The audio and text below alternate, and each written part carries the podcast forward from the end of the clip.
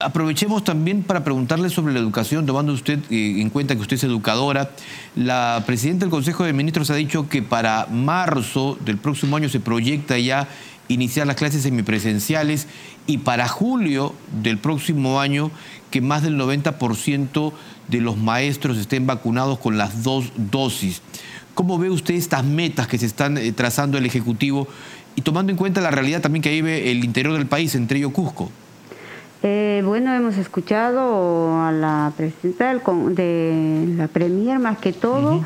Eh, tener que dar esta prioridad en el sector educación en cuanto a las clases semipresenciales y presenciales, eh, buscando más que todo la, implementación de los aspectos tan importantes como es la bioseguridad y la parte tecnológica que lo han visto y yo creo que esto va a, dar, va a garantizar más que todo el retorno a las clases a nuestros estudiantes, tanto los maestros. Eh, por lo tanto, yo como maestra que soy, eh, las instituciones educativas están el 80% abandonadas, necesitan una nueva infraestructura a nivel nacional bueno, se necesita un buen presupuesto, pero sin embargo, también desde este espacio le digo a la Premier que tenga que buscar más que todo la inversión privada donde tengamos que implementar esta, infraestructura, pero no pues eh, con un interés tan alto que dan este, otras inversionistas privados, sino con un interés como lo hacen en Estados Unidos.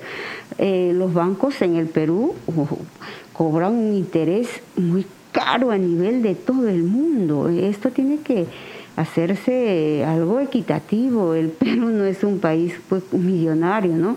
Entonces eh, nosotros necesitamos inversión privada, necesitamos cambio de infraestructura a nivel de todo el Perú. Para eso mejorar la calidad educativa en nuestro país. Uno de los, uno de prácticamente de los puntos muy delicados es ello. Ahora la capacitación docente. El maestro tiene que recibir un pago a una UIT. Al 2021 había un documento, la, la resolución ministerial 470, las cuales se firma en plena lucha del 2017, y ahí solamente se suspende la, la, huelga para que en ahí el gobierno se haga cargo y tenga que hacer un pago escalonado eh, al 2021, ganar un maestro una UIT que hasta ahora es un sueldo mísero. Entonces, en ese entender nosotros pedimos que también esto se tenga que hacer realidad. En ese sentido, congresista, que usted habla de la presencia del Estado, en este recorrido que usted ha hecho a su, a su región, ¿cómo ha encontrado, por ejemplo, el sector salud?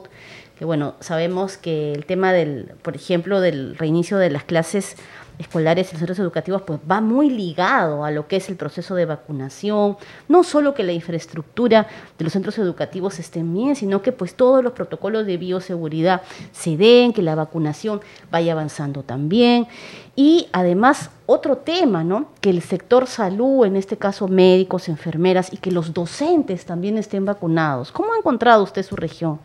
Eh, yo tengo que felicitar al gobernador, al sector salud, que está haciendo un trabajo muy bueno, donde ya inclusive los jóvenes eh, de 15, 16 hasta de 12 años ya se están vacunando. Tenemos eh, en todo el Perú más del 50% de vacunados, creo que es muy bueno.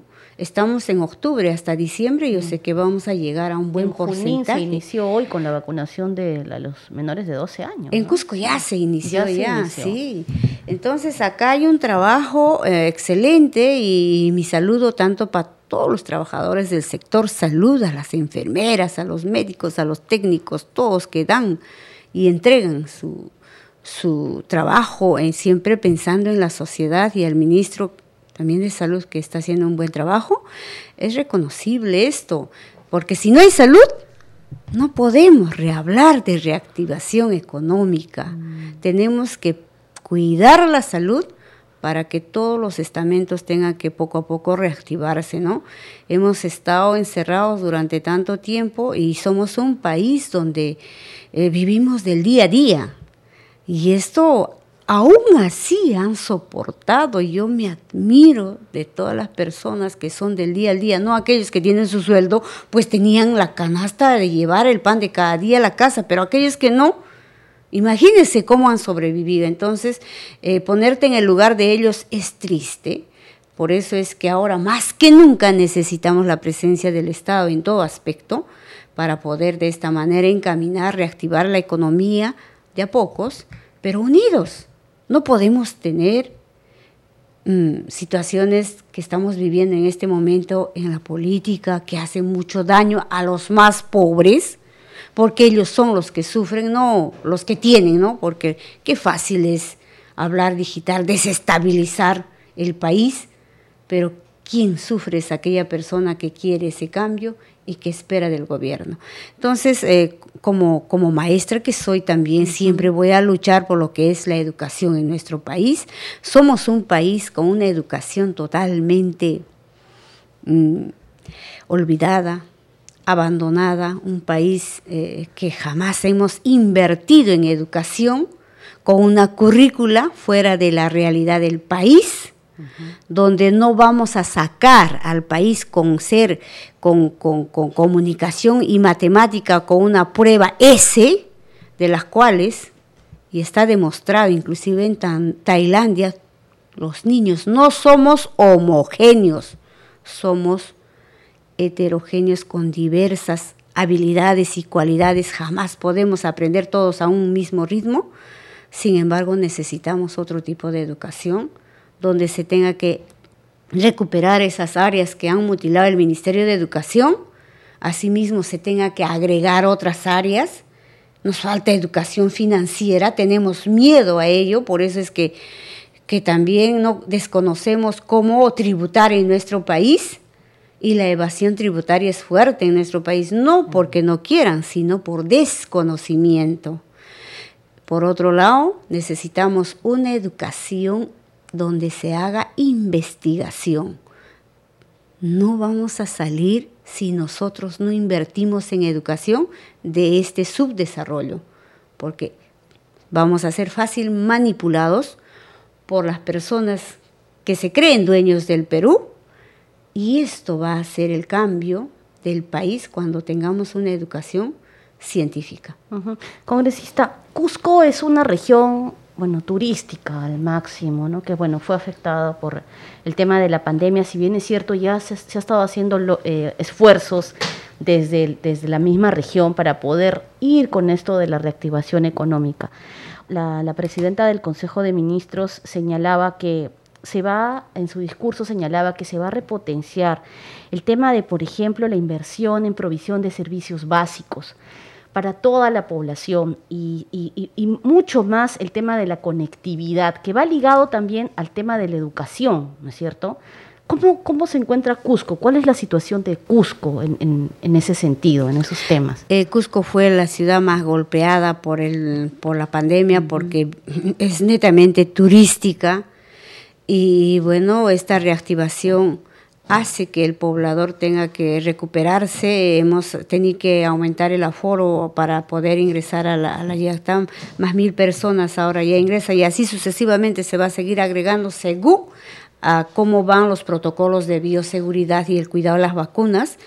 Eh, esto va a permitir que toda la familia se reactive de a poco, ¿no? Y es muy importante este trabajo porque también integro la Comisión de Cultura, de la cual estamos trabajando de cerca con, con, con la Comisión de Cultura y la ministra.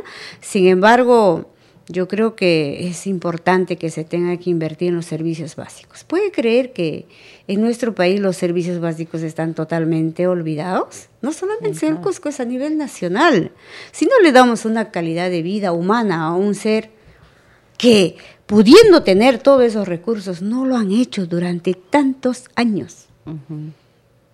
Entonces, ¿cómo vamos a darle... Eh, una vida que se merece en nuestro país a todo ser humano. No somos extraterrestres.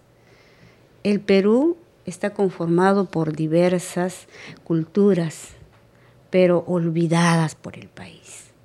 Es por eso que siempre hago un llamado, presencia del Estado. ¿Y cómo va a ser esa presencia? Invirtiendo, dando solución a esas inversiones tan grandes como son los servicios básicos, que es agua y desagüe luz, conectividad, deben ser los servicios básicos y con derecho.